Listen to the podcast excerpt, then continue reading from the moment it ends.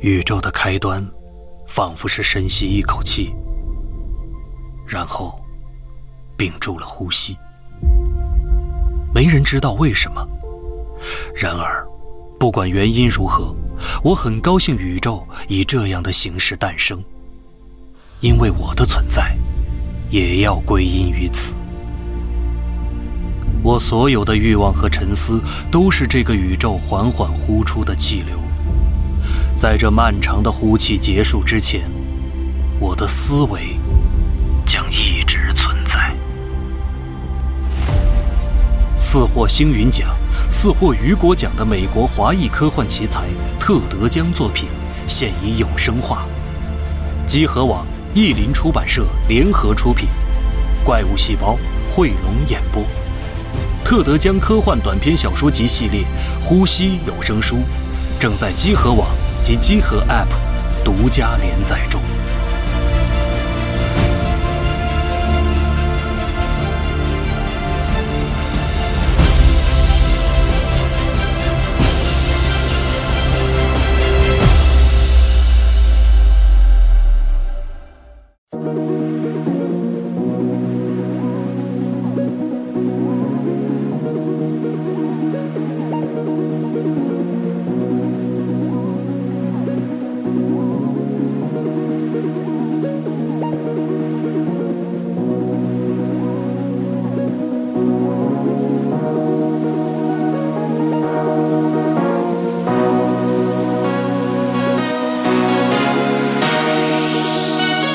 Take me home tonight. I just wanna show you the true light. Light me up and make me feel alright. Cause baby, we are always shining bright. Take me home tonight. I just want 大家好，欢迎收听新一期的加六 Pro 电台节目，我是主持人 Nadia。我是巫师老吴，我是无耻昭昭，哎，继上次的这个 Time Attack 节目之后啊，我们再次请来了这个老吴和昭昭。然后在上期的节目当中，最后结尾的时候也说，希望这个之后老吴和昭昭能带来一些其他的电台节目。嗯啊，对，尤其是关于这个汽车改装方面的，当时想的是，哎，后来我们就勾兑了一下，觉得可以把一个新的系列节目带给大家，就是让大家能够通过这系列的节目吧，了解汽车上的每一个部件儿、不同的部件儿的这个工作原理，以及你真正在更改它的时候，到底有没有什么意义和必要。除了说在这个现实当中的这个改装以外呢，因为游戏里边儿现在这个改装和这个调教也也越来越细致，这个系统没错，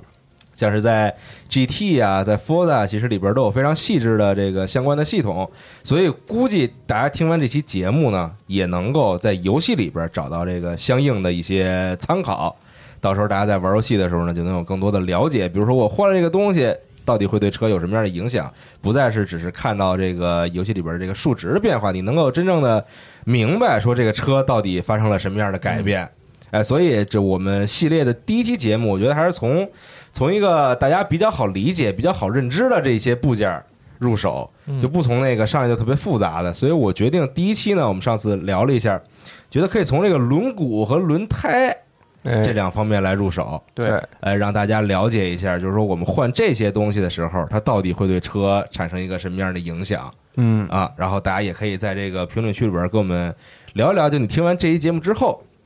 你希望下期能够听到哪些部件儿的这个讲解？哎，那我们这一期就正式的开始。我觉得先从这个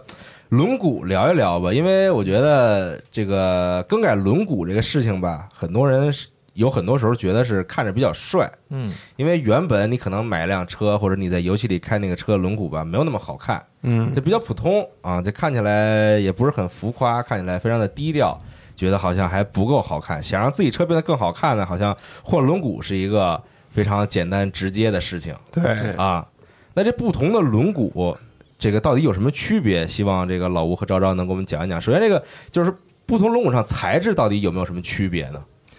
呃，首先啊，我觉得这个轮毂的材质分为几大类吧，嗯一个是比较普通、最基础的，就是那个钢圈，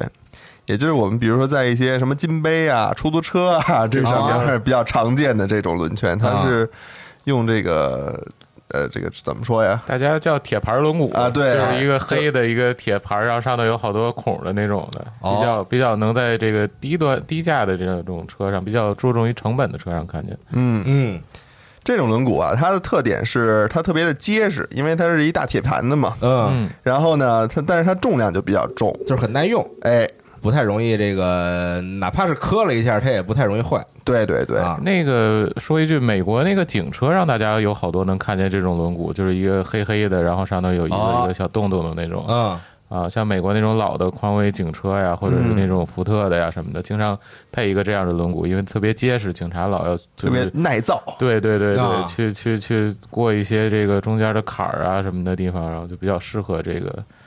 呃警察他们用。嗯对，但是它由于重量比较大呀，所以在我们这个日常的这些呃原厂的车上边儿也不是特别的常见。嗯，呃基本买轿车原厂配的不不太会哦是这种钢对圈一一般都配的是这个铝合金的轮毂哈。对，啊嗯，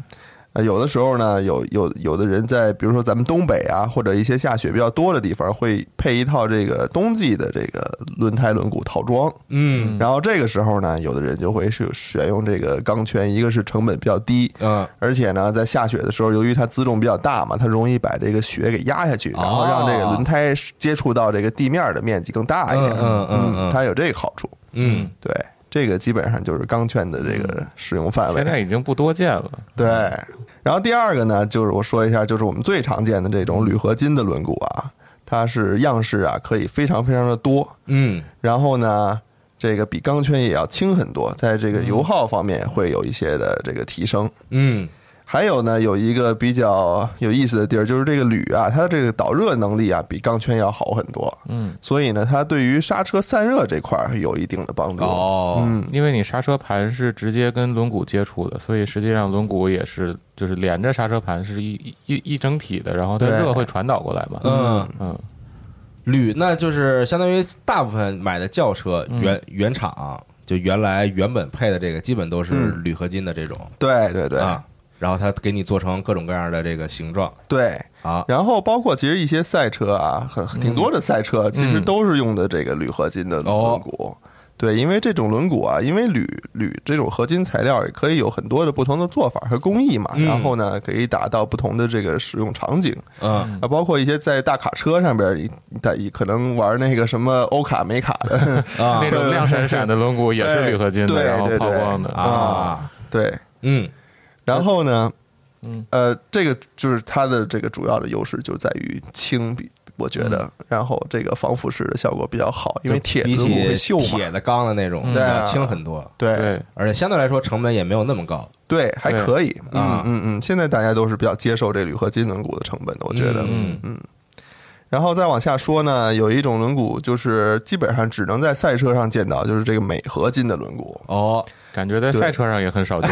对，其实也就是很高端、很高端的，嗯因为这个啊成本造价非常的巨高贵。对嗯对对。嗯然后它就是相当于现在是整个合金轮毂里边最轻量化的一种选择了。嗯那么在同样的这个强度下，它可以比铝合金的密度低一点五倍，也就是是轻一点五倍吧，也就是轻一点五倍啊。对啊对对，所以呢，这个这个这个东西是非常少见的一个东西。嗯不过，如果你对性能有极致的追求，我觉得这个这个嗯选择是很棒的。这个一般像这个镁合金这种一套轮毂四个轮毂嘛，嗯大概是多少钱呢？售价呃，应该是上万美金了。上万美嗯金。对对对，啊，那基本可以不挺用，贵的。就不太用考虑不 用这个东西啊，不用太如琢果磨如果你因为用考虑价格 的话，那你不适合。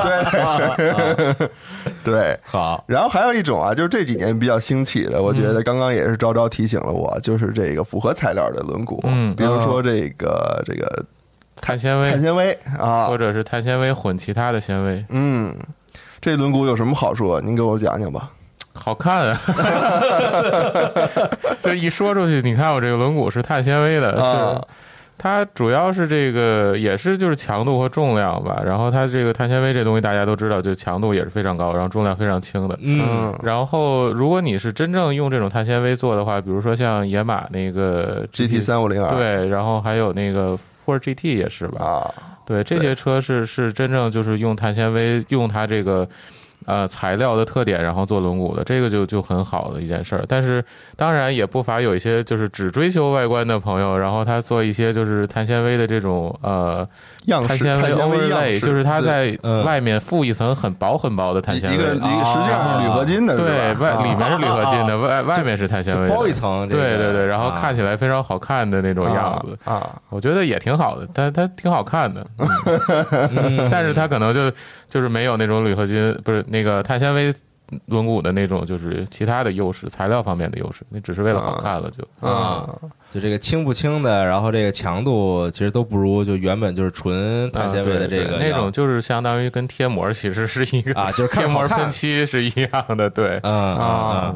那这个碳纤维轮毂是不是也挺贵的呀？碳纤维轮毂也应该是我我记得，其实原厂福的特的那个啊原厂的碳纤维轮毂还算还算很便宜的了，好像是，嗯好像是一千多刀一只啊，对，它可啊能。嗯然后你要是说那些那个超跑啊，什么 Hypercar 那些品牌的就特更贵了。为了让保险公司能负担得起，那材质上是这几种，还有其他的吗？就更就特别稀有的那种呃，好像基本上就是这些能见到、能能见到的，我觉得。嗯哦啊，还有一些曾经有一些测试过的这些材料，后来都都没没没能这个量产下来。没能量产对啊。行，那刚才说到就是这个铝合金，嗯这个用的是比较多的，对，甭管是原厂的这个车配的，就原来带的这个，还是后期你改装的时候，也有很多用的是铝合金的材质。嗯那这个东西它是不是因为轮毂的价格，这个价格的怎么说，就是它的分类非嗯啊常非常的多，对非常非常细，有非常便宜的，哎啊也有非常非常贵的啊。那它这个到底是从便宜到贵，到底是什么什么东西的区别呢？呃，我觉得如果都是铝合金轮毂里边儿这个价格区间，主要是因为它这个不同的制作工艺而拉开的嗯嗯啊。我觉得这个制作工艺啊，它也分几大类吧。我们基本上就可以分为这个这个铸造的，嗯然后呢，这种呃 flow form 的，也就是是什么悬悬压压的，对吧？嗯然后还有这个锻造的，就是我们听说的最最最牛逼的那种。对，啊，然后我们先说说这个铸造啊，铸造其实也分几小类吧。然后呢，第一个就是最普通、最简单，然后历史最悠久的， 就是叫重力铸造，嗯就是它这个有一个模子，呃这个模子就长的是这轮毂的形状， 对，啊，就已经先刻好这么一个模子，哎，嗯对。然后呢，它把这个这个铝合金这水儿啊， 就把铝烧热了、融化了以后，嗯然后对直接就倒进去，是吧就？倒进这模子里边啊儿，哎，嗯然后呢，让它这个冷却了、固化以后，基本上就成型了，然后再稍微的机加工一下，嗯啊，就完事儿了。然后这种的成本啊是特别低的，因为它这个没有什么特殊的手法。嗯，但是呢，它这个主要的问题是这个孔隙率啊比较高，也就是说，里头会有小气孔，嗯哎哎，啊对，里边有一些小气泡儿，这嗯这都你看不见的东西。啊 然后呢，导致呢它有点有点像那种这骨质疏松那种感 觉。啊，对，但是外边可能看着还挺好的，然后实际上呢，嗯但是不没那么结实，不是特别结实，对啊，它比较容易发生这种开裂啊这种东西。嗯那像比如说我们，我想可能在这个网上能买到的一些特别便宜的这种改装轮圈呀、好像几百块钱一个的那种，嗯那可能就是使用的这种技术。嗯，然后它这个怎么说，把这个外观做的可能是比较吸引人啊，实际上它的成本并不是很高。嗯啊，它主要就是靠刻这个模子嘛，就只要这个对模子在这儿，嗯就不对，管这个模子长什么样，我就把这东西倒进去，对然后再稍微的可能这个这个修一嗯下，稍微的把那些比较不不毛太边好儿的地方，嗯，嗯毛边儿什么的给、给给打磨一下，对就就成了对对对，啊，这个是一种比较普通的做法。嗯然后呢，实际上比较主流的这种铸造的方法，现在就是叫做这个低压铸造。啊就是它在这个这个重力铸造基础上啊，它在倒这个铝铝水儿的时候啊，嗯哦它有一定的压力。它的压力虽然不高啊，所以叫低压嘛，它但是它有一定的压力，它嗯可以把这个这个怎么说呀，打得更扎实一些。啊，就可以把空气挤出来，对对对，它啊它它这个减少这个小减气泡少儿减少孔隙率，对。哦，然后呢，所以啊，这种做法啊，是兼顾了这个结实的程度嗯和这个成本，因为它这个成本并没有高特别多，嗯嗯，所以以呢是这个主机厂特别喜欢用的一种方式。就是车的原厂一般都配这样的哎，轮毂对，啊， 一般原厂轮毂都是一种用这个低压铸造这种方法成型的。嗯然后呢，但是呢，呃，同时啊，因为有其实讲到原厂轮毂，我觉得主机厂其实考虑的东西特别多，是不是？对，嗯，哦，呃要问我吗？ ，Q 上你了，你还不呃说可以呢给我们讲一讲 啊， 哦，其实就是轮轮毂这东西，因为我原来也在那个刹车的底盘部门嘛，其实轮毂他们就在我们旁边，然后他们呃，就是也是要考虑的特别多，然后成本是很大一块儿，然后还有就是上面的那种就是呃。表面的处理工作，然后也是很大的一部分。其实就是你你铸造完了之后，铸造这过程很简单，但是你上面刷什么涂层，刷几层，然后能让它不掉漆，然后不被腐蚀，然后其啊实这个是挺挺重要的一部分。嗯，它嗯可能甚至那个就是铸那个铝坯都不用花特别多的钱，但它上面那些涂层和处理工艺是这轮毂的就是主要的真正一个贵的地方啊，对，真正贵的地方。而且就是我们每次每年想要这个缩减成本的话，第一个就从轮毂他们下手，因为他们、啊他们老是能就是从这个呃工艺啊和流程上挤出一些这个。油水， 对，对比我们刹车反正就是好好好好弄得多啊，因为确实没，就是这个好像原厂车原来的车配的轮毂，好像确实一一定要考虑这个耐用性的问题，。对，嗯，因为没没听说过谁说那个汽车去保养开了几年说要换一轮毂的，轮毂给开坏了不对多，对确实没有很少就除非是撞了，你嗯可能要对换一轮毂。对嗯但是车你按理说你开个可能十年嗯，也不应该去换这个东西。对对对，啊啊，对，因为因为主机厂啊，实际上是为了这个延长它的寿命啊，把它做的特别的结实。要么我们看原厂车轮毂都特厚实嘛，嗯你要一看一些改装车那个辐条啊，什么都特细那种，啊对对吧？但是在原厂车上基本很少找到这种设计。啊那它实际上是用料很足的，在嗯这个方面，所以它为了这个，你路上过一个这个减速带啊，过个坑啊什么的，不至于把这个轮毂说俗话说给蹲了。啊，然后呢，这个保给证它颠裂了什么的。啊对是吧对对对，所以呢，这个主机厂在这个 低压低 压低压铸造里边还是很很用心的嗯啊对，啊。然后呢，还有一种铸造就叫高压铸造，啊呃，跟比跟刚才说的差不多啊，就是压力更高一些。它有的时候会用一个这种活塞，哎，把这个这个铝液高压的给打到这个模具里边、哦，啊。但是这种东西啊，成本也很高，然后这个性价比不怎么样。嗯，它没有比这个低压铸造的这个强度高很多，然后后来基本上也很少很少有没人什用么，人用了。嗯嗯，基本上就被淘汰了。嗯，特别是我们下边这个悬崖这个工艺出来以后啊，嗯，啊，这最个近这个很热门的一这个就变得很火了。悬崖嗯，对，这悬崖的实际上这个轮毂我，我个人觉得是性价比很高的，嗯因为它比普通的铸造轮毂贵个可能不多百分之十百分之二十，嗯，对吧？但是它这个强度是高了挺多的。嗯然后呢，相对于这种普通的铸造啊，它可以减少一些用量，然后呢，把这个轮毂啊做得更轻，而且同时还能更结实一点儿。减少用量。嗯，那你给说说怎么做的？对，它是一种什么样的这个工艺手法？啊，它实际上也是用一个模子嗯铸造出来一个这个相当于坯子吧。嗯，然后呢，但是它这个模子啊，并不是这个轮毂成型之后的样子，哦，它是一个半成品的样子。它比普就是你造出来，比如说你这个轮毂是十勾这宽度的，嗯然后它这坯子可能只有五勾，可能有四勾，哦，它很窄。窄啊，就是它的这个宽度只有这个成型轮毂的一半儿，差啊不多。对对对，嗯但它但那个辐条这块儿是是成型的样子，但哦是它这个轮网啊，也就是说这一圈儿的样子是很窄的。嗯那为什么要这么做呢？它就是这个东西从这个模子拿出来以后啊，它上一个这个专用的加工机器，嗯，然后呢，这上面有一大铁盘儿，这大铁盘儿啊会在这轮毂这个侧壁上，这个这个这个就轮网上滚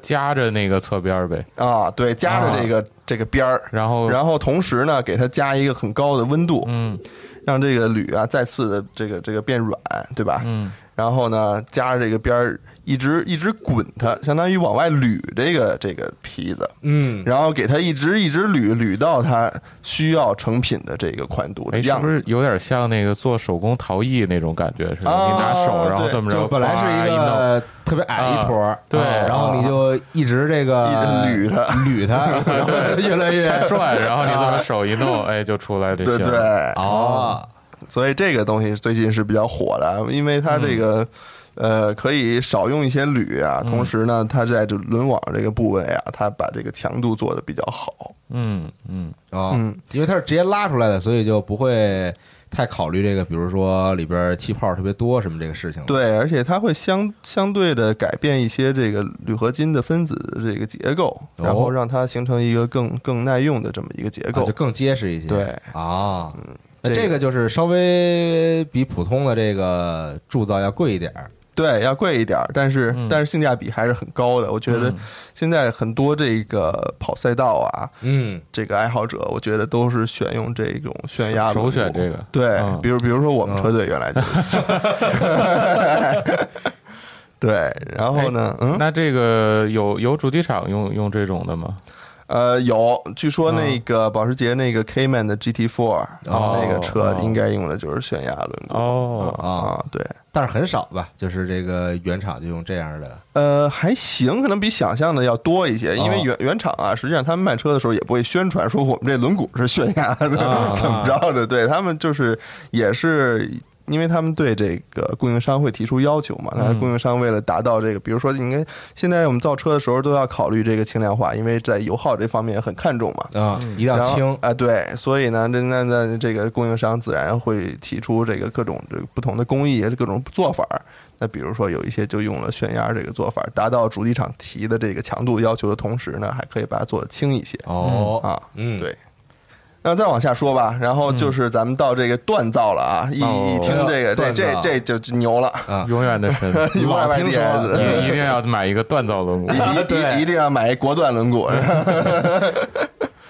呃，这个锻造轮毂啊，其实一一般是用也是用一个这个铝合金的坯子，先把这个坯子给它锻出来。嗯啊，它是通过一一个一个比较特殊的这个工艺啊，基本上就是很高很高很高的温度，然后呢加上一些这个，呃比如是叫什么敲击啊，嗯就给它一大的一定的冲击吧，相当于把这，比如一个这边面坨子，你给搁案板上，然后一直敲它，嗯，你给它敲小喽，但是它特别的扎实，特别的紧，然后呢，基本啊特上别瓷实对，它就变成了一个这个这个锻造的皮子嗯啊，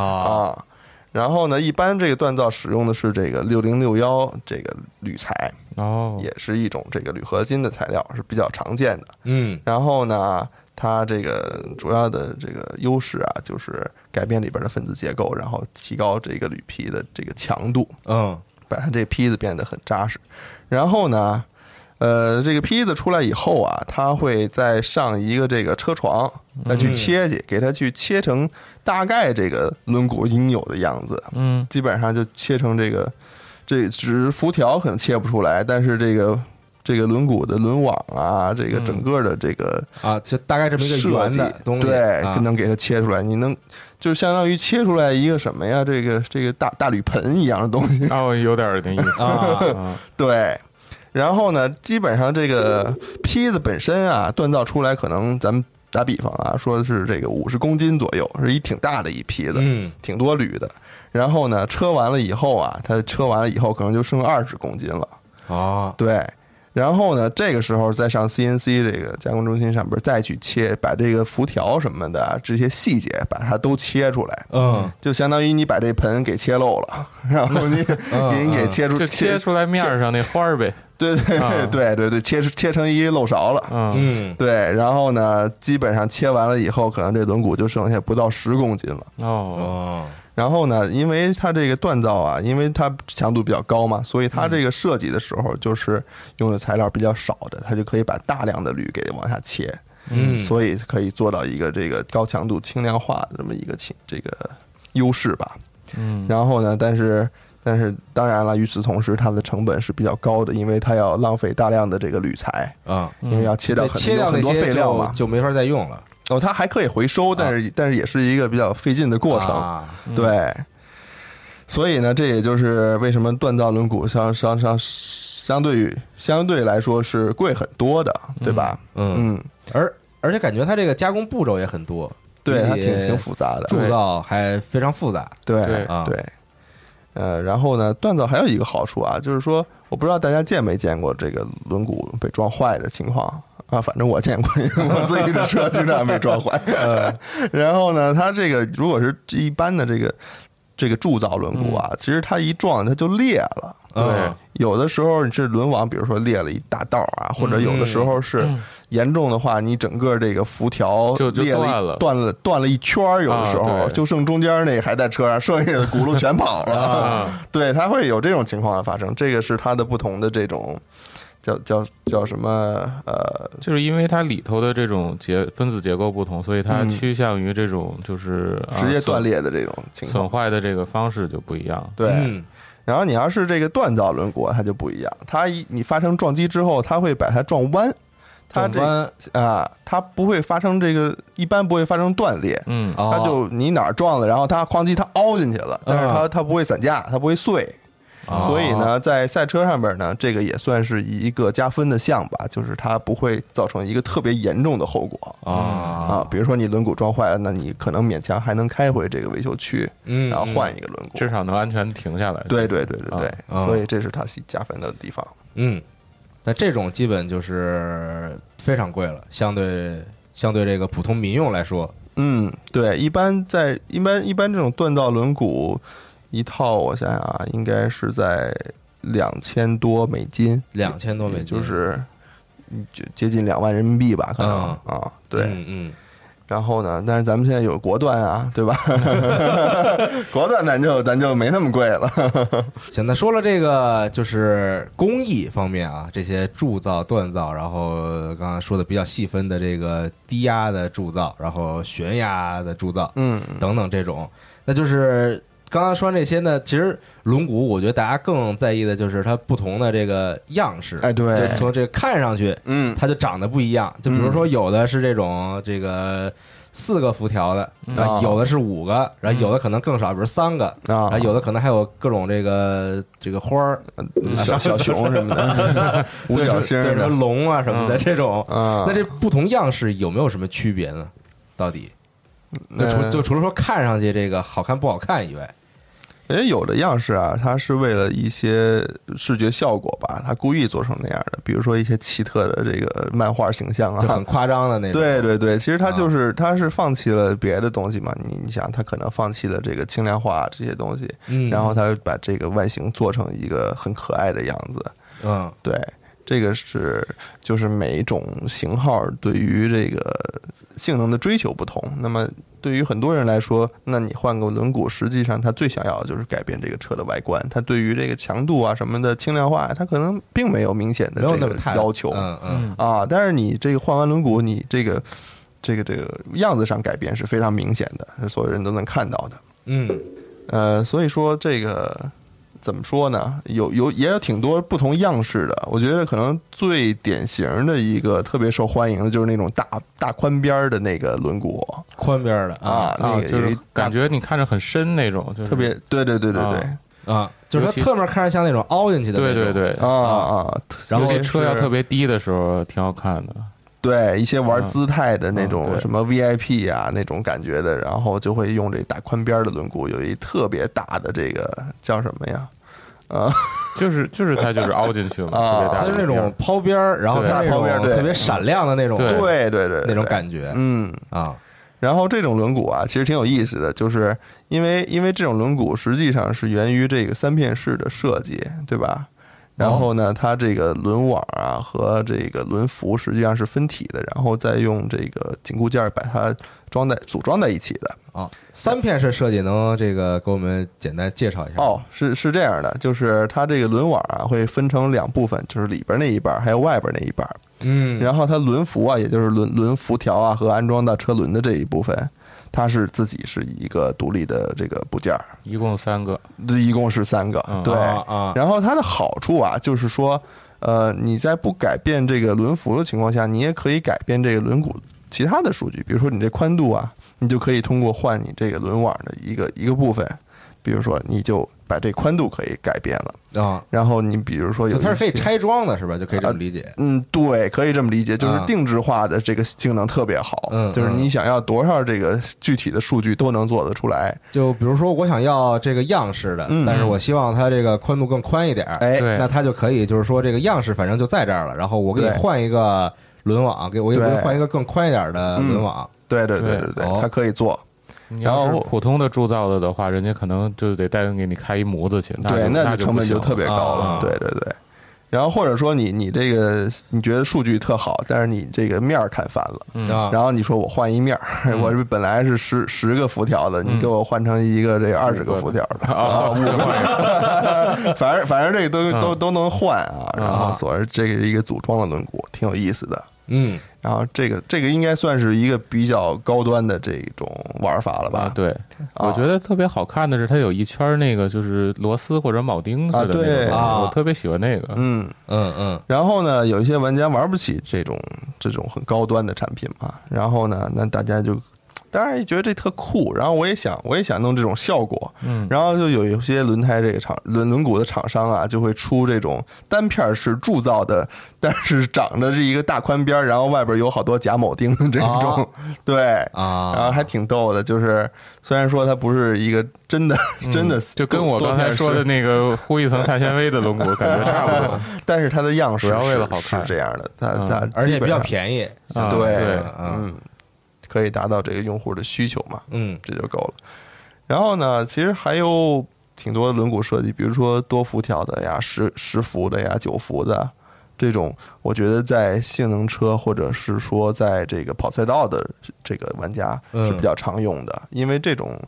这种设计吧，它可能对于这个冲击的抗冲击性是比较好一些的。啊，就是对辐条多一些，相对来说就对对对对，它就可以更有效的分散这个负载嘛，啊相当于。对，然后呢，可能发生断裂的情况就可能减少一些。嗯然后呢，有一些比如说五辐的呀，甚至四辐的那种轮毂，你上赛道，然后嗯你骑一下这个路肩什么的，然后可能它就会发生一些断裂啊。啊，就它强度没有那么的高。嗯，对，因为它相对来说材料是一样的嗯，但是它嗯这个设计的结构不一样，对它也对它自己这个整体的强度也有挺大的相对来区别说应力太集中了，如果辐嗯条少的话。对对对，嗯，但是它它可能就是很好看啊，比如一嗯大五、大五幅轮毂，是不是那停路对边上爬特低，然后就就是真的很好看。嗯所以啊，这个就是根据使用场景的不同，嗯然后呢，我们会用不同的这种辐条的设计。嗯，那像那种就有的这个拉力赛车，嗯会用的那种，就看来像那种大封闭盘似的那种嗯，轮毂，就整个你从侧面看就是一个，就一一面甭儿管是白色的还是还还是什么颜色，就是一个面儿。啊，就那种轮毂的意义是什么呢？呃，我那个其实这。你如果外边是看不到辐条的话，嗯通常情况下你看到的是一个壳儿，就就感觉被就是这个糊满了，就是一啊、个对，它是整体它是在这个轮毂之外会装一个 像轮毂盖儿一样的东西，啊然后它实际上是为这个刹车散热而导风用的。哦嗯，因为这个这个拉力赛车的这个轮毂尺寸啊比较小，相对于其他的这种车嘛，因为它要装很厚的轮胎嘛。嗯然后呢，导致它里边这个刹车的尺寸也比较小。但是呢，它那它它你同时就对散热成为了一个比较大的难题。嗯，然后呢，哦有的情况下就会通过改变，就是设计到把这个刹车导风啊设计到轮毂里边儿，啊，然后呢，在你开这个轮毂滚动的同时呢，往里边儿这个导风，然后哦，可以给刹车这个整个系统提供一些冷却。嗯嗯嗯，明白了。对，啊，那就是我这个更换不同的轮毂，因为刚刚才说到，因为不同的材质，好像从这个价格上来说吧，从低到高，这个材质和工艺都是为了让这个轮毂，比如更结实，而且还重要就是更轻。嗯，那这个轻，我的轮毂变轻了，到底会对我的车造成一个什么样的影响呢？呃，我觉得最直接的影响可能是它这一 嗯个转向的手感吧。我觉得，我个人觉得啊，如果你要是轮毂从一个比较很沉的轮毂，然后变到一个很轻的轮毂。那你第一次开这个车的时候，你可能体会就在于你打方向的时候，啊然后你就会觉得方向盘哎哎突然变轻了一点儿。啊，就变得特别柔了，突然呃，也也没有那么明显啊吧，啊就稍微啊轻了一点儿。但是理论上来说呢，它轻了以后呢，对于你各方面的性能都是一种提升。嗯呃，对于比如说你的加速性能啊，它相当于呃提高了你的轮上马力，你可以可以理解一下，啊就是说你提高了你这个传动效率吧，相当于嗯嗯，因为你减轻了整个传动系统当中的这个重量以后，你就可以把更多的动力更直接的输出在你的这个车轮上面。就是我减轻了这个，比如说这个车轮部分的这个负担，那相当嗯于就是可能我加速也变得更快一点儿，对，然后因为我没那么沉了，所以我这个减速也更快了。呃减速，我比如说从一百刹到零、啊，可能也也更快一点，对就惯性没有那么大了，，对，然后转向也会更。能说更精准一点吗？也不能这么说吧，它就是你觉得就是感觉上的不一样，对，感官上面就是会更会不轻太一些对觉得嗯，啊、而且整个的在这个，如果你你跑赛道的话，可能会感觉稍微明显一点，在这个整个操控特性上会有一些改变，啊、因为轮毂的重量啊，它不但属于这个簧下质量，呃，而且它是一个滚动质量，嗯就是它是它是有很大的这个怎么说呀？惯性。惯惯性的。然后呢，那么你在这个质量上面的减轻，呃，你就可以大量的同样速度下啊减轻它的这个惯性。 哦，是惯性吗？还是惯量啊？还是动量啊？ 惯性嘛，moment of inertia 嘛。嗯、对啊啊、啊对，呃，反正呢，最对你这个轮毂轻了以后啊，各方面都会有提高。 啊对，但主要还是好看。呃，对对，对这是最直主观要的提是高。视觉 上这个最明显的这个部分，嗯啊，那我这个换轮毂的时候，这个有什么这个数据需要注意一下吗？呃，我觉得数据还挺多的，因为、嗯因为这个就是轮毂相关的数据啊，是特别多的类别啊，啊比如说我们这个叫做 PCD，就是这个安装的孔位孔位啊，就嗯是装在呃、车上的那恐个恐惧吧，恐啊惧，恐惧。然后呢，就是每个车呀，它你看有的车是四个螺螺母，有的车是少五个少一点的车五个轮是母四个螺母换过啊备胎的朋友们应该有这个啊，对感，如果你你拆过的话，感受啊你对你就知道这个大轮毂是通过几个小螺丝或者小螺母固定在你这个车上边的。啊嗯然后呢，但是很多车呀，这个不一样，就是这个对恐惧是不一样嗯的。比如说这个五个五个螺母这个圈儿啊，就是这个圈儿的直径是不一样的。哦嗯，所以这个时候你就是这是，我觉得这应该算是第一要务吧。这这是你先保证它能这能不能啊安得上去对对装对到你车上这是啊？ 你非要装一四孔的这个轱辘到你五孔车上，这稍微有点费劲。对，五孔的距离也不是一样的。对，就是它这个，比如说大家可能听说过啊，比如说五乘幺幺四点三，这是一个特别常见的数据，在一些这个美国车呀、日本车上是比较常见的。嗯然后你在欧洲车上啊，可能就有五乘幺幺二啊，嗯然后什么五五乘一百，有的时候像比如说这个 BRZ 嗯，就是五乘一百，这个五就是说明它有五个孔位，哎对对啊，然后它这个比如说一百幺幺二这个它就代表这五个孔形成这个圆儿的这个直径，哦嗯。嗯呃，然后比如说你要是四孔的，有嗯这个四乘幺四点三的，有四乘一百的，反正无奇不有吧。然后有一些奇怪的车啊，什么这个什么福克斯 ST 啊这些车，什么还有五乘幺零八，嗯，比较然后特殊的就就是就是这种车啊，就比较难找能装上的轮毂。所以说它比如说同一品牌，比比如呃，比如说我都是福特，嗯但是我可能不同车型我的这个它的这个恐惧是不一样的恐惧是不它一样的，主要是跟对车的这个平台有关系的，就嗯是说这两个车如果是比如同平台开发的，就嗯像。呃，像像像道奇的，比如说 Challenger 和那个克莱斯勒的三百 C，这个、啊这个就都是都是一样的，啊，那然为什么后它跟奔驰那 E 级平台的不一样呢？那就是克莱斯勒觉得他这个车跟他最基础的那一级平台可能差距太 大了，啊所以他要改 改改一些。然后还有那个挺好玩的，就是你那个上次我们说那个 Q 七还是啊，Q 七卡宴啊那对个途凯锐，啊凯宴凯宴和途锐啊，这是一样的，所以你对要买他一们个嗯他们都是用的是这个五乘幺三零的这就是个保时时捷捷数 据，保时捷数据，啊所以你要是买一个途锐的话，其我实可以就换一就个是保时捷的轮毂。哎，你就特值。 就是你就觉得特特特高兴，因为你这平台一看，哎，我这是保时捷的平台，我这车嗯虽然啊是一大众， 但是你要是买一保时捷 Macan 呢，我不太确定啊，可能是不是就 不有一样了，就有相反的 效果？嗯，对，挺有意思的。这是第一步需要注意的，就是你你这个嗯原原本这个车上边有几个孔位，哎然后它这个孔位的这距个离距离，对嗯，这个是比较根本的决先定。先把决定这个确定下来，可不可能你你装的先看你喜欢这个龙骨有没有你这个这个孔位的啊对大啊小，嗯，对对对，嗯然后啊，就是这个中心孔，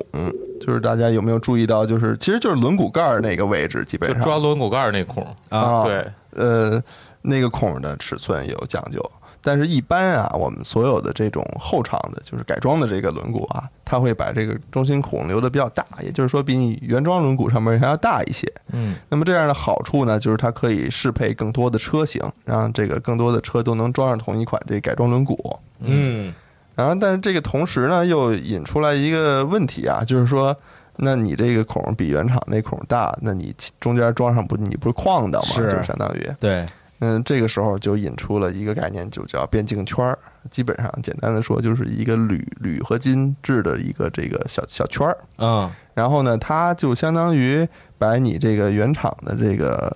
呃中心孔的大小和改装轮毂孔的中心孔大小之间的这个差距给它找平了。填上了。对，嗯，就是你就能保证它那个轮轮毂是是在你的这就能个，很结实的中间贴合在在一起，啊中心的对安装的位置是在中最中心的。要不然的话，你只靠那五个或者四个螺丝找齐它这个嗯中心点的话，可能没有那么好，它会有一些这个稍微有点误差。对有，然后你开起来就会有震动啊，或者是有什么这种，嗯，对嗯呃，除此以外啊，就是我们就涉及到这个比较直观的了啊，嗯就比如说这个轮毂的直径，反正前头两个解决，你这轮毂就已经能装在车上了。呃，啊这对然后你现 在八成能装在这车上，对，剩下的剩下的数据就是看你这个怎么合适，你去贴合你的那个车的呃，就是外形吧外形啊，嗯因为有的有的人啊，他改装这个轮轮毂是改原厂尺寸的，然后因为他要使用原厂轮胎嘛，嗯那基本上比如说你本来就是十八寸的轮毂，你就改成一个十八寸轮毂，那这嗯个时候可能没没什么问题啊。那有的车呢，比如说有的车主啊就想改一大轮毂，我觉得那大轮毂特帅，我这大轱辘在那儿啊多好看啊！嗯，那本来是十八，我可能我改一二20二十的，对吧？二十二，啊，对，还有 还有更大 的，你往上再叫吧。嗯 对，然后它改大了以后呢，它就涉及到这个换轮胎的问题嘛。那一会儿我们可能讲到这个轮胎。反正总的来说，这个直径啊不要太大，对吧？你不要超过这个原厂本身你这个轮胎的外径， 嗯，哦，对，这是最起码的。嗯，嗯嗯，那你稍微大一点的的话，也没有什么太大的利害关系吧。但是总体来说，你的这个轮毂越大，你当然你这自重就越大，对吧？嗯，而且你的轮胎相对的就会越薄，然后后你的轮胎就会越贵。呃，对，然后而且我我主要是感觉不是很舒服，就是换了大轮毂以 后，啊，对，它轮胎就是薄了以后，相当于橡胶和空气那一层少了，然后你就嗯整个的这个在这个路上的冲击都是都是更都是传直接到了车上就去觉得特别硬，就特别啊对颠，对我觉得啊，对，会有这感觉，对，嗯所以所以大家在改变这个直径的时候，反正各方面都分析好了，嗯决定了就可以了。嗯，然后呢，有哎那呃呃嗯呃，对不起，我再多问一句，那如果我往小了改呢？就比如哎说我原车是十八的，有可嗯能。但我就想改成十五的，嗯，像我那我个我车原来就是十九的，我给改成十八了，主要是为了这个十八的轮就是轮胎啊比较好选择找比较好。选择比较多，对啊对，可以往小了改。嗯那往小了改就要注意几个东西，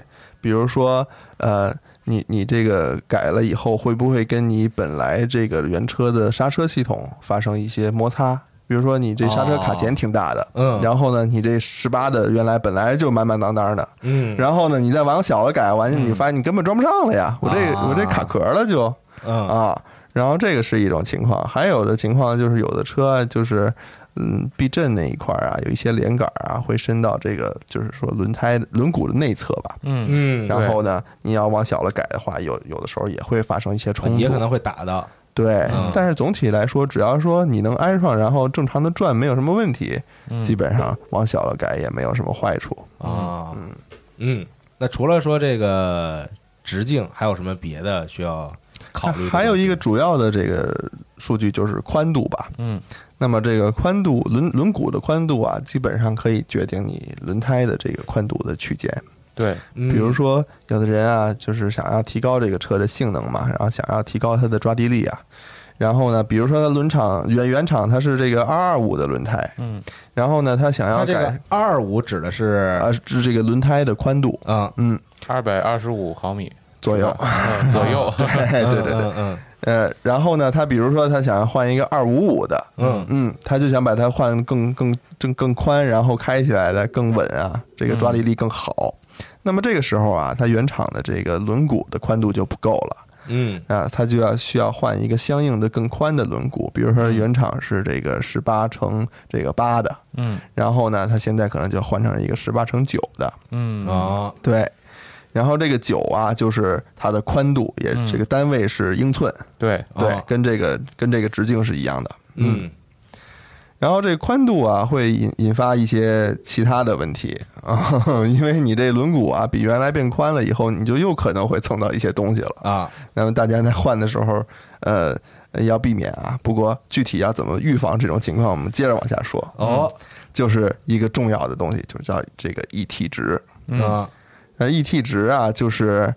怎么解释呢？就是它是就是你把那个轮网，然后切一半儿，然后正中间那个点和你实际上这个安装在那个车上啊的那个位置，那个面它儿它之间会有一个差距。啊啊说白了就是你这个轮轮轮毂在你车是凸出来一点儿呢，还是往进收一点儿呢？就是啊就是这个哦这个值，嗯对嗯嗯然后原厂啊，一般这个 ET 值都是比较保守的，嗯就是大家会，比如说这 E ET 值是这样的，它如果是 ET 值为零的话，嗯也就是说你这个安装的这个五个孔啊，这个这个安装面儿跟它你整正好个在中间整个轮毂的这个宽度嗯是、是相对在中心的，对吧？啊嗯然后呢，如果你的 ET 值是值是正数，嗯那么也就是说你这个安装面会往轮毂的外侧去跑，嗯也就是说，这个从外边的视觉效果来看，嗯就会更更凸一些。对啊，嗯就是整个这个轮毂轮胎这个部分，相对于车身来说会啊更往外走一点对就凸出来了。啊呃，不是，啊会 就是相对于车身来说，呃，你就会往里走相对于车身来说往里走啊。相对于车身来说，ET 值越高，然后你这个轮胎就会往越往里走啊；ET 值越低或者低到负数了，你就会越往往往外走，越往哦越会往这个翼子板外边凸。嗯嗯啊、然后呢，然后原厂啊，它这个设计一体值都是比较高的，也就是说它会有比较往里藏的。嗯那么它有几个原因吧，一个是它要把这个车轮轴承放在相对的这个轮毂中心的位置，嗯也就是说它要把这个 ET 值为零的这个地方呢，让给这个车身车这个车轮轴承，然后这样的做法呢，可以延长这个轴承的寿命。嗯嗯。嗯，然后除此以外呢，它要把这个轮毂啊，尽量的往里收一收，让这个车身啊可以包包住这个轮毂，基本上不要让轮轮胎的这个前边这个面儿露在外边儿。嗯它的目的是减少这个风阻和降低油耗，哦嗯，是这样的。所以呢，但是改装的时候，大家一一般会把这个一体值往小了改一点儿，然后让这个轮毂更往外凸，然后嗯通常意义来说就是更好看一点儿。对嗯，看视觉上更饱满一些，哎对看起来嗯，嗯呃，然后呢，这 ET 值跟这个宽度啊是相辅相成的，嗯就是你同样的一体值改变宽度的情况下，就是说你两边儿都会变宽，比如说或者两外边边儿越越往外，里边越往里越往里，哎啊，对，这是同样一体值。那比如说你现在要从八这个八这个宽度换成九，那但是你你已经不能往里了，比如说你一往里你打轮儿的时候你就会蹭着了，嗯那么你这个时候就要把一体值发生一些调整，比如说一体值就要变小一点儿，哦嗯。嗯对，所以大家要怎么说？综合考虑这个所有的数据，才能确保你这个轮轮轮轮毂安装上去没有任何问题的。嗯嗯，嗯，这个是不是还是最好就是在改装之前看有没有别人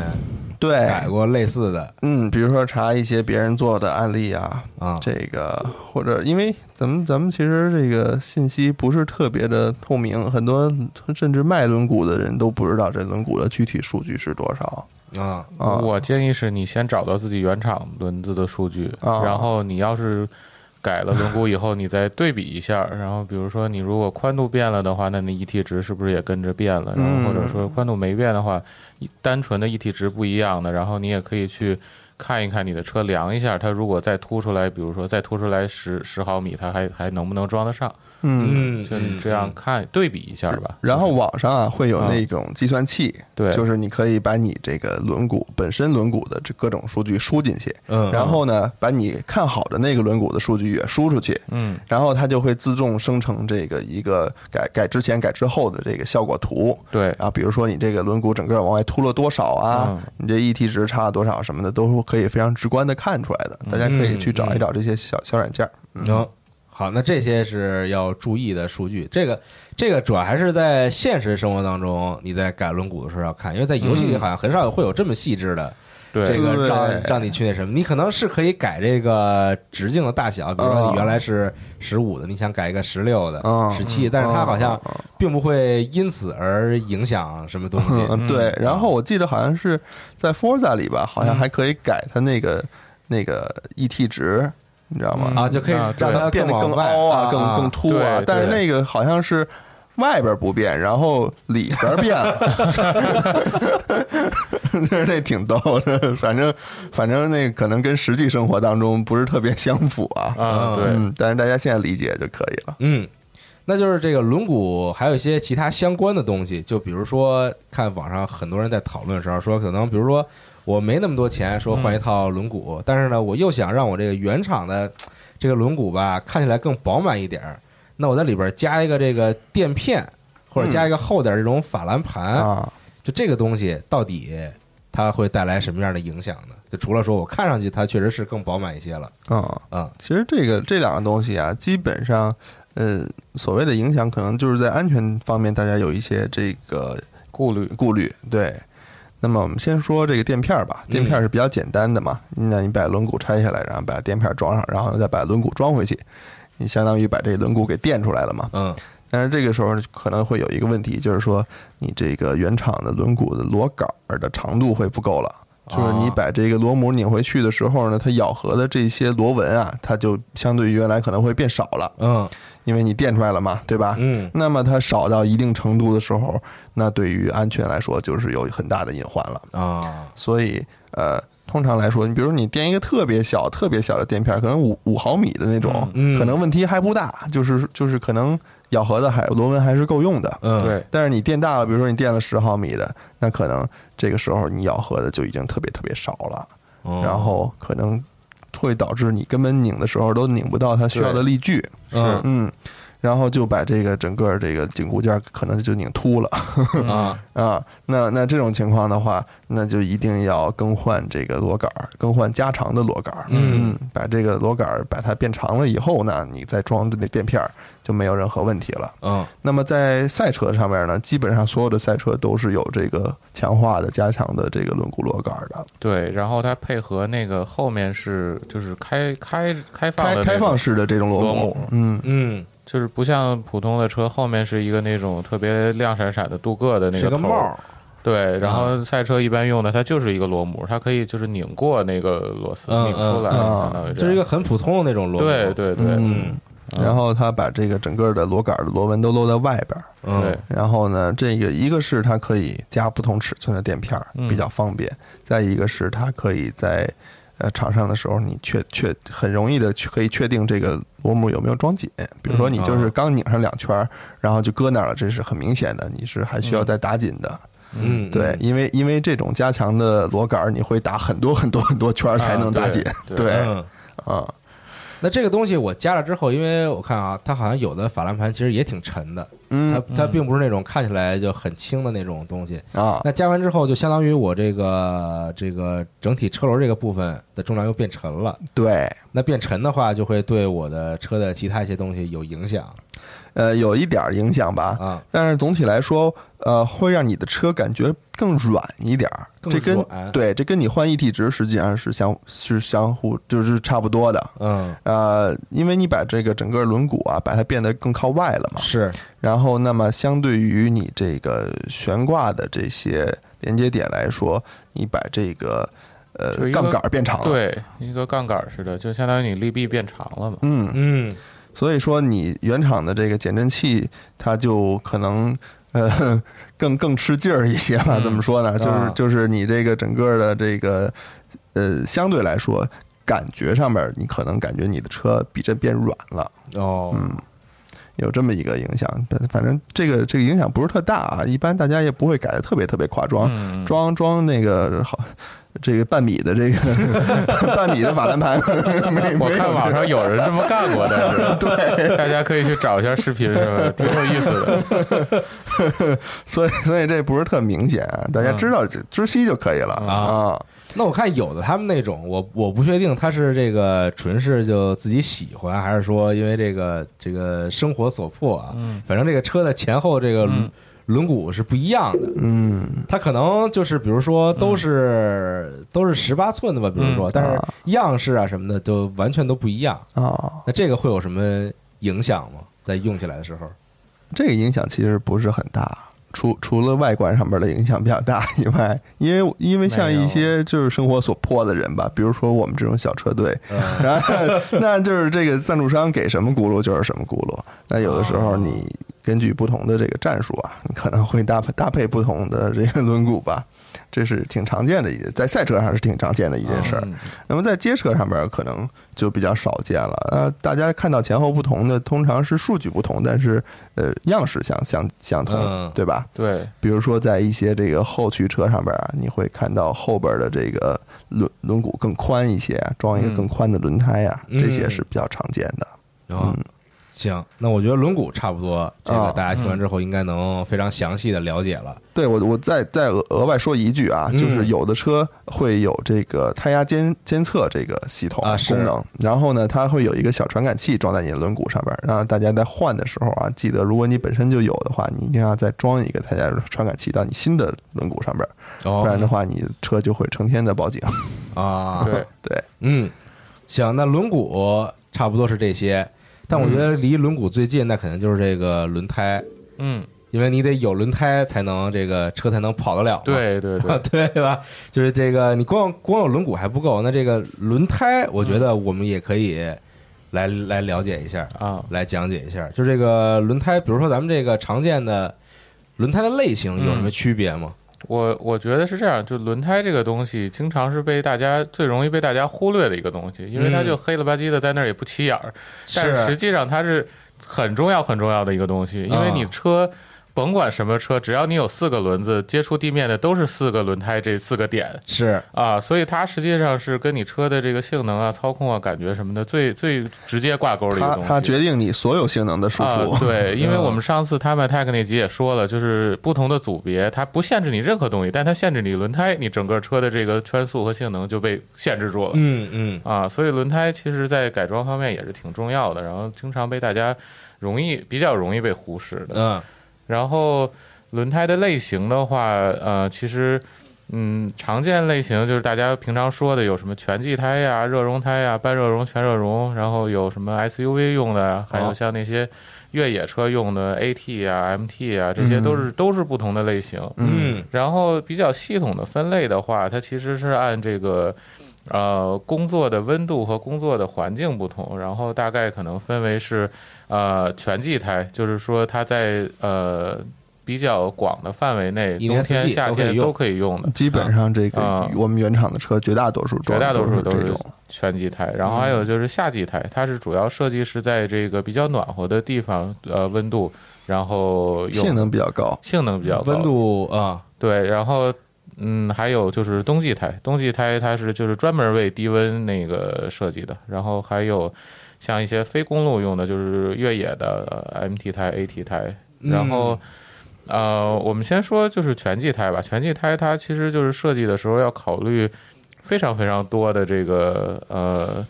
点，因为就是大家也知道，就是一般的这个原厂车都配的是这种钛嘛，它主要是让大家呃一年四季都可以用，然后不踏用踏去实实的，从来不用对琢磨我这不用胎去怎么担还心得这换件啊事儿，啊所以它就要权衡这个抓地力啊、耐磨程度呀、然后还有油耗，就是它的这个滚动阻尼，它节能嗯不节能，然后还有甚至一些 SUV 或者是皮卡，它要决定这个车载重是多少，然后这个车轮胎够不够硬，能不能撑得住。啊，所以它这几个点都是就是。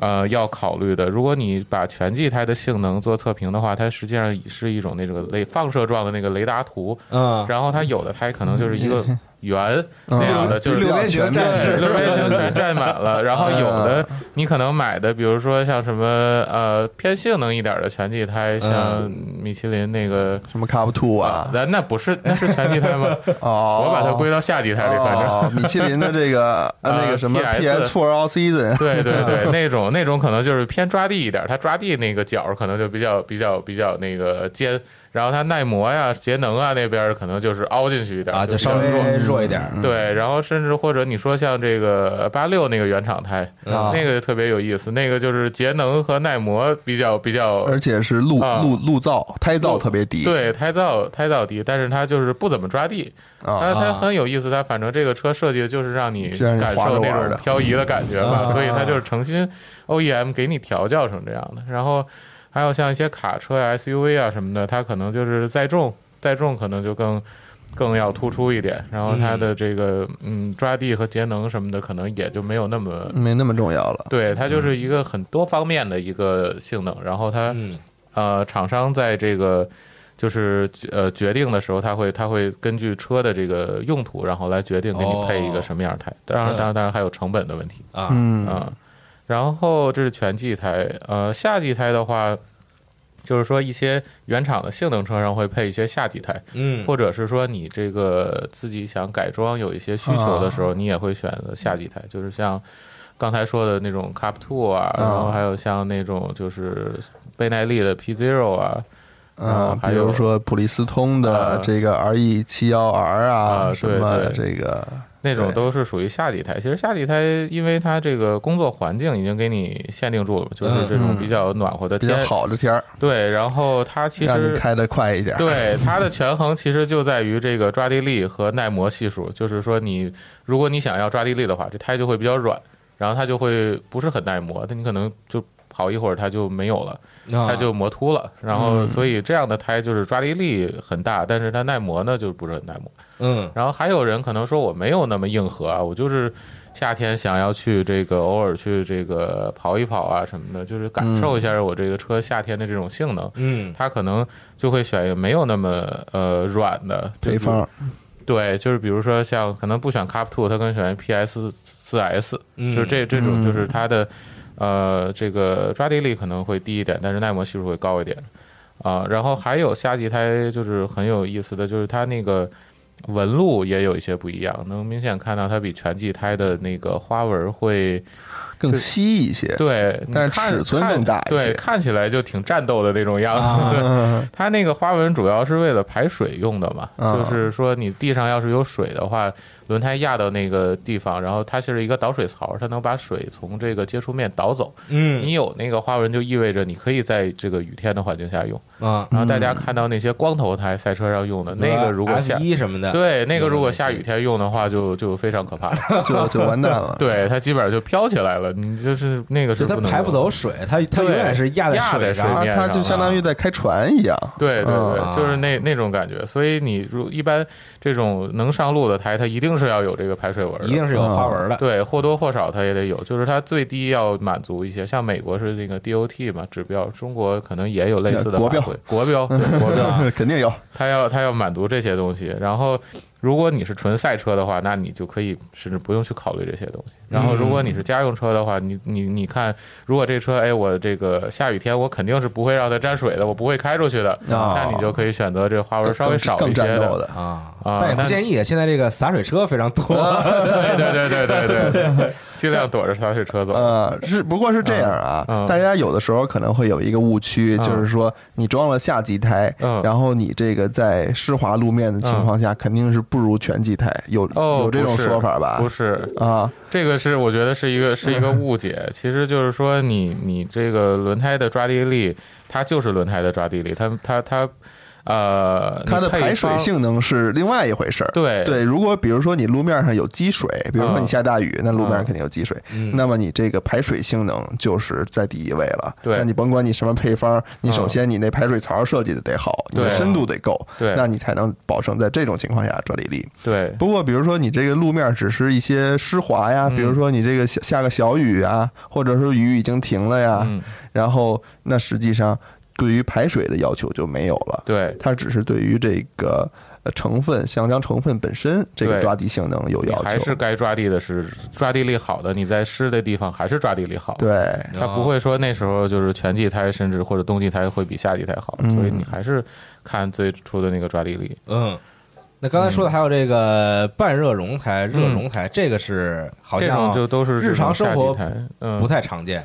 呃，其实我周围的朋友也有，就是用这种半热熔胎半。半热熔走街、啊是吧？对对，大家就是嗯觉得，呃，反正我我自己那个野马也装的是半热熔胎嘛，我觉得还嗯还可以，它就是在你平常驾驶中能给你提供比较好的自信，因为它抓地力真的真的比下全季胎要好很多。但是它相对于可能啊呃嗯更广泛一些的夏季胎来说，是不是工作温度要更高一 些？对对，它工作温度会更高一些，你明显能感觉到，如果天凉了的话，它就会有特别一些滑 滑。啊，你有时候出门它还没热起来，然后你一脚油门给大了，然后你就是横着出去的，嗯然后你马上反打，然后接住，哎，你就觉得哎还挺高兴然的。后然后后然后来发警察发现就过这个来了温温度就到位了， 对，然后你跑了一会儿，温度到位了以后，然后这个东西就特别粘，特别粘。你在高速上那个匝道啊什么的就可以。卷起好多小石子儿。啊，对 对对，底盘底下就有嘎啦嘎啦那种声音，都是石子啊儿。 呃，所以就是说，你拿半热熔如果走街的话，其实如果你不在乎，就是它耐磨系数稍微差一点，它可能会经常要换的话，我觉得无所谓，问题是不可大以的。啊，然后但是你要注意的就是这种胎，它工作温度。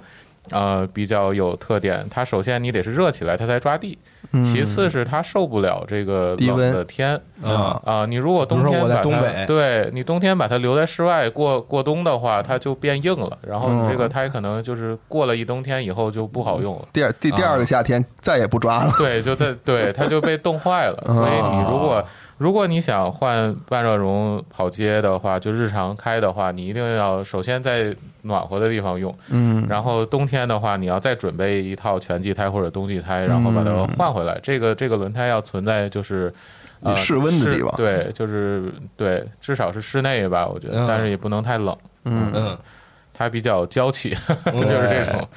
那比如说再往上，像嗯 F 一，像那种比如说嗯赛车用用的那种胎，嗯它是属于一种什么分类呢？嗯，它是就是那种，嗯，全可能叫全全热热熔吧，就是啊说嗯它在这个不起温的时候，基本上是没法用没法工作的。你这看就是那个嗯 F 一都会有那暖胎小被子，对对对，它一直要盖着，一直要啊上场盖之着前都老得裹着就在那那电热毯。比赛之前，这个胎会有一个罩儿，对嗯然后那个罩儿可能是通电的那种，对然后它自己会发热，对。它必须要保证这个胎一一直在那这个温度工作温他度甚至的，啊就是他拿那个东西都暖不到他需要的温度，对他上去还要再继续再暖再暖胎，嗯，啊啊，所以为什么这个赛车比赛会有暖胎圈儿？对啊对，就就所有是车都是这个左右疯狂啊的是对对对，摇摆，这个啊这个是很重要的，不然对没有软胎圈的话，这这些赛车上场可能第一个弯就全撞了。啊，对对对，他他抓地力就没有那么 好。它这个热就熔的嗯熔说的是什么意思呢？就是说它越热，这个橡胶会越软，哦，它越软就越有粘性，啊，然后就越能这个去粘住那个地面的那种感抓觉。地力就更好。对，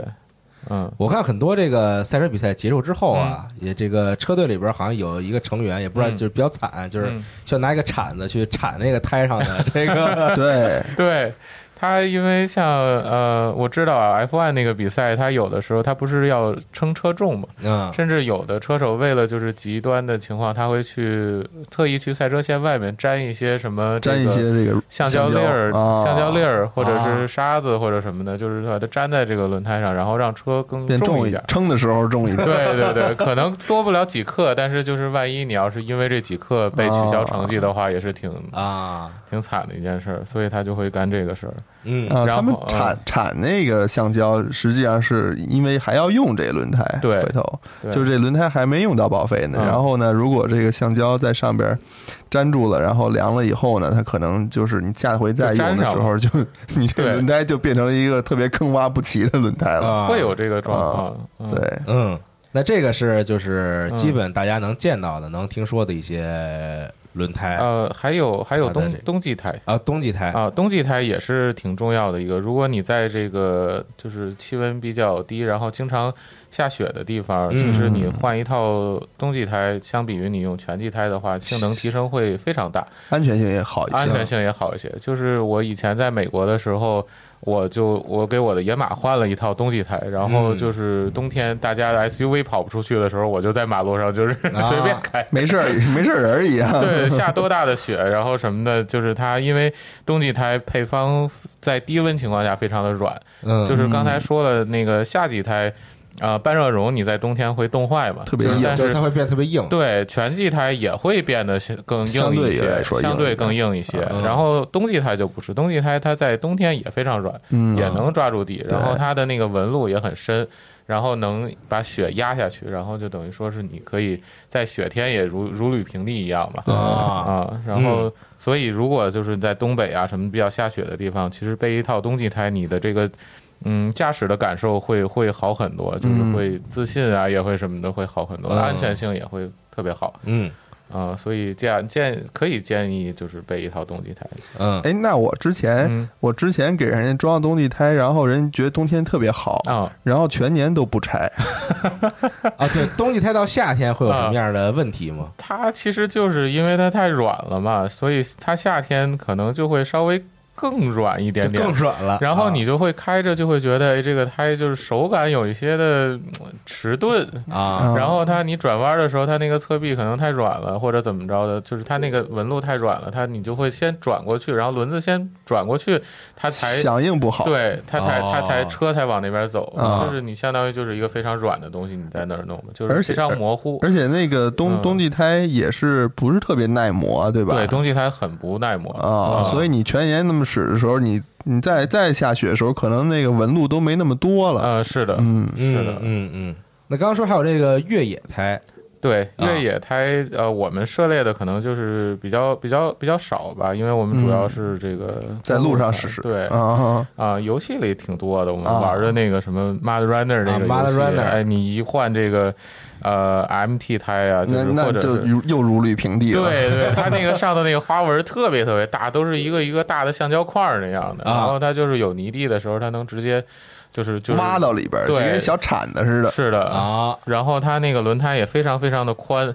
然后接触面积特别大，这样你那个往下的那个压压强就没有那么大，嗯，然后就不会陷车嘛，然后什么的嗯啊，那个也挺有意思的。嗯，像有的卡车用的那种，但也不算越野胎，但嗯它就是感觉 AT 是吧？啊，就是就是 all terrain，就是全地形，全全地形轮胎。它啊兼顾了这个你在公路上跑，然后也能那个偶尔啊，下个土路啊什么的，抓地力也会更好一些。在一些这个原厂的越野嗯车上面是比较常见的，比较对嗯比较硬核的 SUV 了，都是对对对，像那个牧马人应该就可以配一个啊轮胎，，对，嗯，嗯，但是那种胎因为它特别厚，所以也对不是所有车都能装装上去啊、不是，然后它也会牺牲一些这个，比如说油耗呀、舒适性。舒适性啊、啊胎噪啊，牺牲一些这些东西，嗯然后来换取一个就是你公路也能开、越野也能开这种这种的特性。嗯，嗯，嗯，啊那要是把这个 MT 这泥地胎开到路上是什么感觉？啊我有一个朋友，他牧马人就换了一个 MT 胎，就是我说的那个橡胶是一块儿一块儿的那种，啊然后就是他在路上跑，然后你就感觉那车是咯噔咯噔咯噔咯噔咯噔， 啊， 就是开坦克似的。，对，嗯感觉特别有意思。我从来之前没有坐过这样的车，但是就是也挺好玩的，感觉是一种生活方式吧。嗯，那差不多，这是常见的这个类型。嗯然后刚才说的也就也有这个就是材质上，然后使用场景区别。但刚刚提到一个就是这个软硬的这个问题， 嗯，这个东西一般我觉得在游戏里它量化的都是这个说你有这么几种胎可以选，嗯这个胎呢就是从软哎然后到中度，对，然后到硬。对，那它这几种的区别嗯具体是什么呢？这个其实就是你那个夏季胎的那种，就是配方不一样。嗯它软的呢，它就是比较抓地力比较强，然后但是不是很耐磨。嗯，硬的呢，就是这个抓地力稍微呃持久弱一些弱一点，但是它它它很耐磨。啊，就是呃，嗯，可能大家看，比如看 F 一的时候，嗯你看他们也有三种，通常有嗯三种不同的这个配方嘛。嗯对这个红色、黄色、白色的，对吧？。对对对，然后呢，它跟这个实际上是很相似的。那你要做圈速的时候，很嗯多人是通过这个用红色的这个最软的这个，最抓地力最好，但是最不耐磨嗯的这个对胎。对，啊，就比如说排位赛的时候，嗯，我嗯用这对个软的这个，因对为我不用考虑说跑特别多圈儿，对我就对跑得快就行了，就这对俩圈儿里边儿。啊然后正赛的时候，我再考虑是别的的。是的，嗯对正赛的时候，啊比如说你就用中性胎啊，或者有的时候甚至用硬胎，嗯，然后来保证你长时间能在外边跑，不用进站。嗯。这是一个策略的选择吧。对嗯游戏里也有这个，你像那个《赛道 cross》啊什么之类的，你那个胎也有一它个会磨的衰那衰个衰退，对，越来嗯越越衰退，而且你要考虑，就是你它也有暖胎的那个过程，嗯嗯反正模拟的还都是挺挺真的，这啊就是看你要跑多久，然后你要是不用跑多久，那你就挑一个软的；你要是觉得这个这场比赛可能比如说跑二十圈或者多少圈，那你就得选一个硬的，啊， 嗯但我看之前我看，比如像这个摩托 GP 嗯等等这种比赛，嗯因为它也是会，比如说它是胎分软中硬嘛，嗯，然后很多车手呢，他会这个前后胎嗯选不一样的这个嗯硬度，这个是为什么呢？就比如说我可能前边儿我就我就随便瞎说，就比如说我前面选的是中，嗯，然后后边选的硬，嗯或者后边选的软等等这嗯种。我觉得这可能跟他这个驾驶习惯有一些关系。哦，比如说，比如像像我啊，我开车就是。嗯，比较滑的时候比较快，比较喜欢转向过渡的那个感觉，对对对，啊所以所以嗯我对我来说，可能经常后轮要磨得比前面快，啊，啊，然后我觉得可能是根据这种呃不同的使用情况啊，使用习惯，我觉得可能会对配方上面做做一个这么调整，嗯，然后用不同的配方也算是他的一种战术，我觉得啊，对吧？嗯嗯，对，行，这个更换轮轮胎意义大家也都理解了。就我根据不同的我这个路面的情况，根据嗯这个天气温度的情况，嗯，我可能会用不同的胎。啊那我换胎的时候有没有什么就是需要这个看一下的这个数据等等？其实就是换胎这件事儿啊，就是胎就是跟你的车的用途决定的嘛。但是嗯有的时候你可能会给自己车一个重新定义一下你的用途，比如说你买了一个三系，然后它可能是本身厂商觉得你是一个就是比较运动的家用轿车，但是你说我就要拿这个三系，我专门就跑赛道，嗯啊啊，那你就得换一个就是专门这个比较轻偏向于这个性能的这种胎。嗯啊然后或者是你说你买了一个呃越野车 SUV，然后他觉得厂商觉得你可能偶尔去越野也，但是你觉得这个你老越野，你就不在路上待着，对你就是那那路上也得 开 MT 啊，那你那你就是你要你要换一个就是根据你的这个你情比如况，我也不上班，我就天天去爬坡去，对就约就对就就约几个人就去对沙漠啊什么的，或者你这个车可能就在东北开，那你那你就得换一套雪胎，你一年四季都不用换别的，可能啊，所以换换轮胎的意义主要是这个。然嗯后另外呢，数据方面呢，其实就是轮胎那个就是就是每次看轮胎它有呃尺寸嘛，三个数嘛，就是说比如说二五五，然后杠儿呃四零，然后写 R 十九，嗯主要就是轮胎的尺寸是这三个数，第一个数是二五五，那个是宽度吧，嗯就是二百五十五毫米，嗯然后杠四零是这个就是轮胎侧壁的高度，它是一个比例，就是扁你平比，对你拿这个二百五十五毫米乘以一个百分之四十，哦。然后得到的那个数就是你侧壁的呃厚啊侧度壁。的那个厚啊，度，这个四零说就是百分之四十对，就是啊二、就是二百五十五的百分之四十。啊你要是嗯换的宽胎，比如说三百零五的，那就是三百零五的百分之四十哦，啊。所以你在换这个呃宽的这个轮胎的时候，一定要注意它那个扁平比有没有变。嗯你要是换了，呃你原来是二五五四零，你换了二七五四零，哎，那它就会多这个。呃，它会变得多八厚毫一米点儿，多八毫米，对，嗯因为你那个前头那个数变了，然后它那边还是百分之四十，它就会嗯变厚一点，然后会影响整体的这个轮胎的直径就变大了，嗯，哦然后你这个速度表就不准了，有可能啊，啊，是你就是跑的比原来会快一点儿 就很容易超速啊，对，然后后还有就是说你后后边那个 R 十九就是它的相匹配的这个轮毂的尺寸。你要是换了大轮毂的话，这个就是你比如说从十九换成二十，啊你嗯，后头这个 R 十九，你就得换成 R 二十的才能装得上嘛。啊，然然后你换成 R 二十以后，它那个呃直径就又变了，那哦你就又得调那个扁平比，就是嗯你比如说同样都是二五五的胎，你如果是扁扁平比就平更低比了是呃十九，然后你配呃40扁平比是四40零，你配十九寸的轮毂。然后这是一个数，然后如果你扁平比是三十五，百分之三十五，然后你换了二十寸的呃轮毂，然后这两个实际上是是是轮直径是差不多大的，几乎相等的。嗯，就是你把扁平比降一点儿，然后你就可以把那个轮毂变大一点儿，就是哦很很容易理解吧？哦就是侧壁薄了嘛，嗯，是是啊，然后整个的这个直径还是不变的，主要就是这个尺寸，就是你要看这个呃直径不要变化的太多。如果你是这个呃还就是就是要要要这个在街上走的话，你最好不要变太多。但是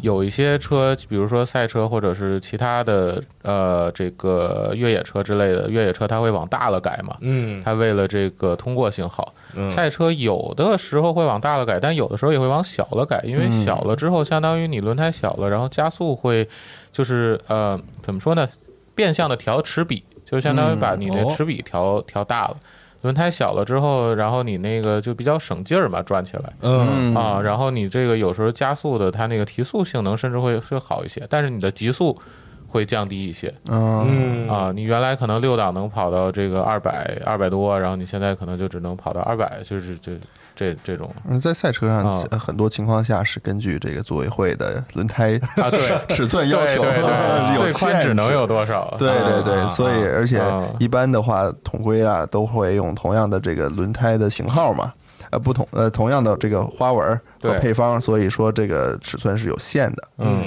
那么你车可能更大，但是你轮胎只能大大到那样，那啊就对在车对上装起来可能就看起来比较小，啊，这就是可能为什么我觉得好多野马的那个赛车，然后它看着轮胎都特小，嗯都特奇怪，是吧？ 因为它还要照顾其他的，比如说奔驰、宝马那些车，那 些车可能本身原厂轮胎就有点就不就不大，嗯啊，然后所以装在那上头，装在别的美国车上就感觉有点小那意思，嗯还有就是这个轮胎宽度的这个数值啊，比如啊你刚才说这二五五，嗯，实际上它精确吗？你觉得这数？呃，不是很精确，我实实际上有点对有点悲哀，就是各个轮胎厂商这个数基本上都是编的，它只 是大概对提示那个数啊，。就比如说因为可能它啊这个影响因素太多了，你包括胎压不一样，你那个接触地面的宽度它也不一样啊，嗯，啊。就是因为啊，这个日日益这个竞争非常激烈啊，各嗯各个轮胎厂都想推出抓地力更好的轮胎。啊，那么有的轮胎厂就比较鸡贼啊，就因为啊作弊没有什么法规特别明确的限制这个东西啊对，，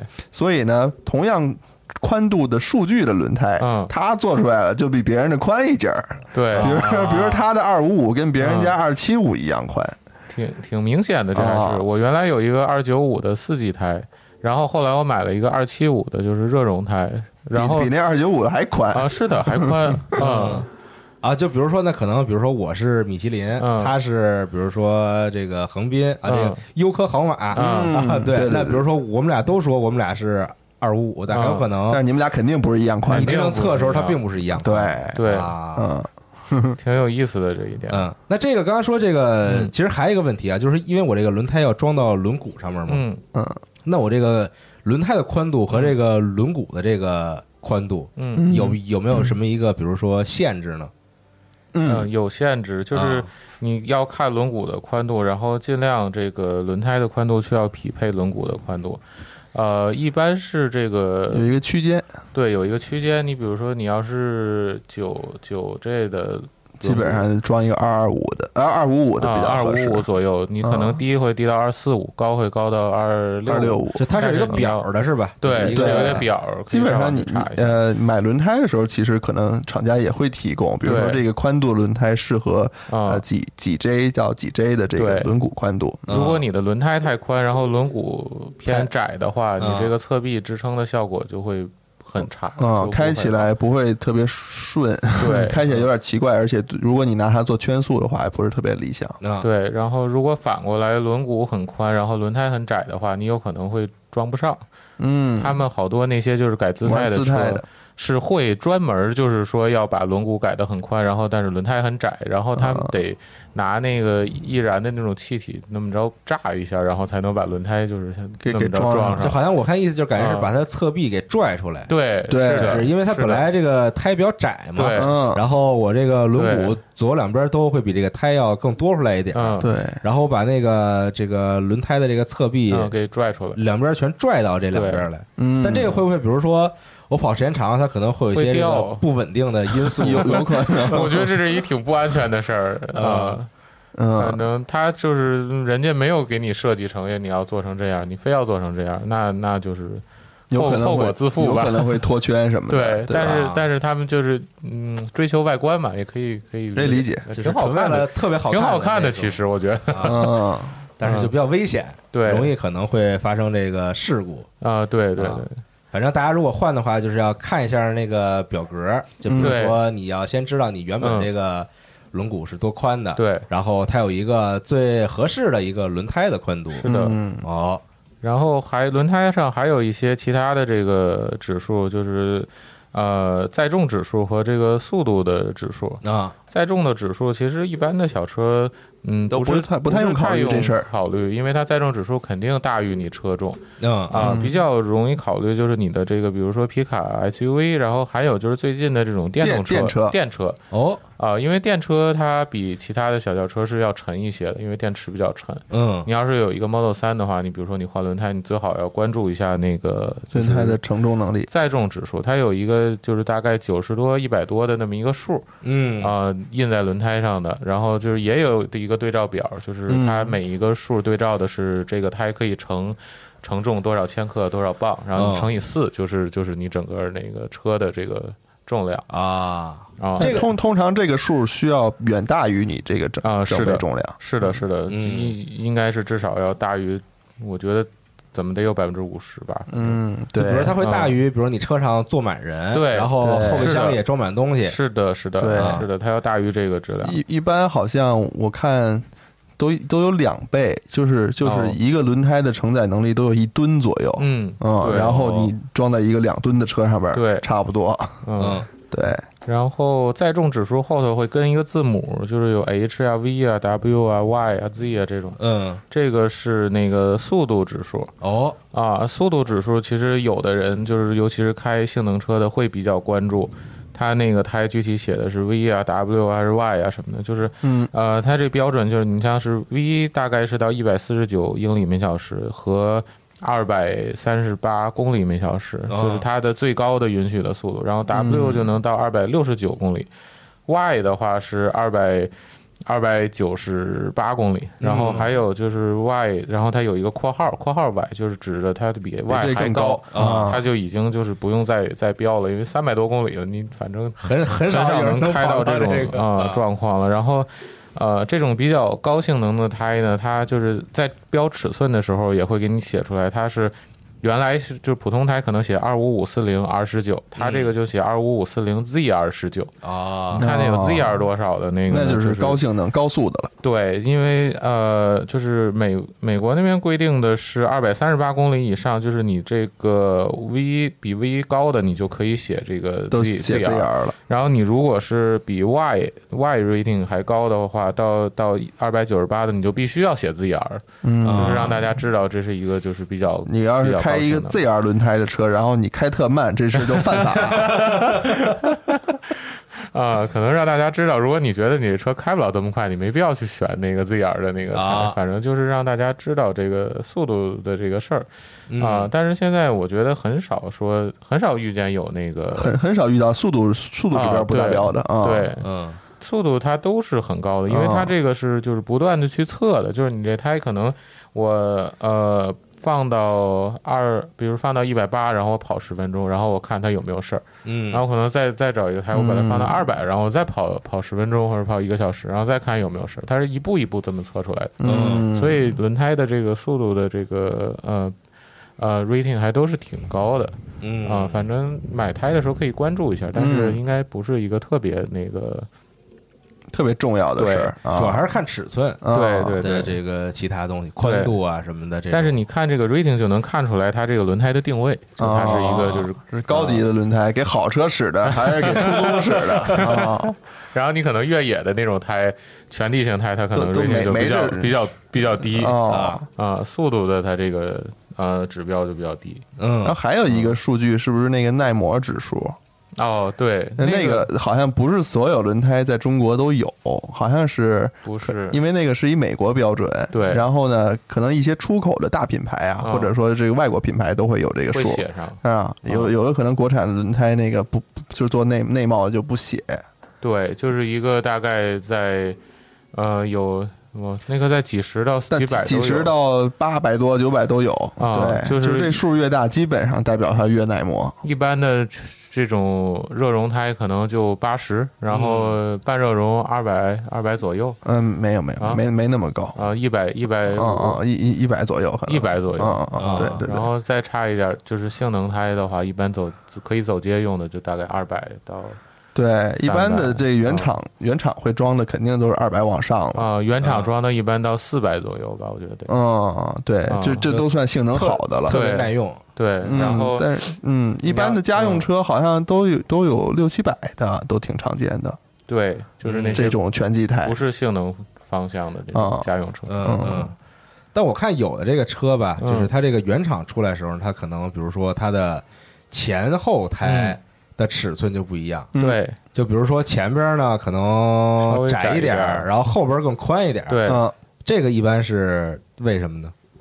它就是它是这个根据驱动形式，然后整个车的这个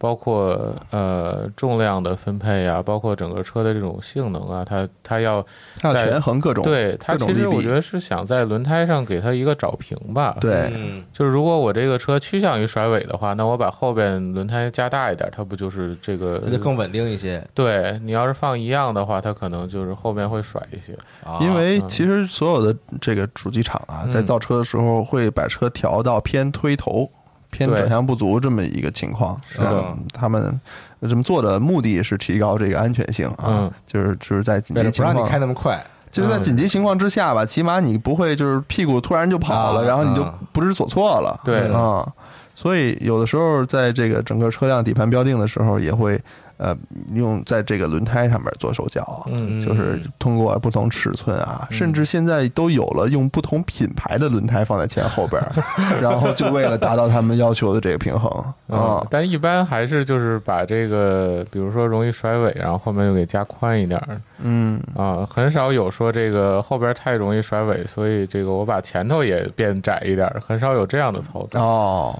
嗯而且而且原厂它这个太多太多东西要考虑了，比如对说这个油耗，对，因为你轮胎越宽的话，总体来说油耗就越高嘛，嗯，对吧？嗯所以它要把这个油耗放在里边儿，然后不同型号的轮胎的胎噪啊什么乱七八糟的东西，它要考虑的东西因素特别特别多。嗯嗯，所以我们现在看到的量产车都是跟我们想象的可能不太一 样。都是经过这个精心设计和各部深思熟门虑之间的打架，对然后最后得出的这个结果。 各个部门都已经 已经打了好多架了。哎，对我们这性能有要求，你怎么给我弄一那么窄轮胎？我那怎么我弄们这啊？成本还有要求，啊，我这 ABS 怎么标定啊？ 对，嗯，嗯，行，那我觉得这期差不多轮毂轮胎，大嗯家听完之后应该比较了解了、啊，在现实当中，在游戏当中，应该也会知道，就你更改这些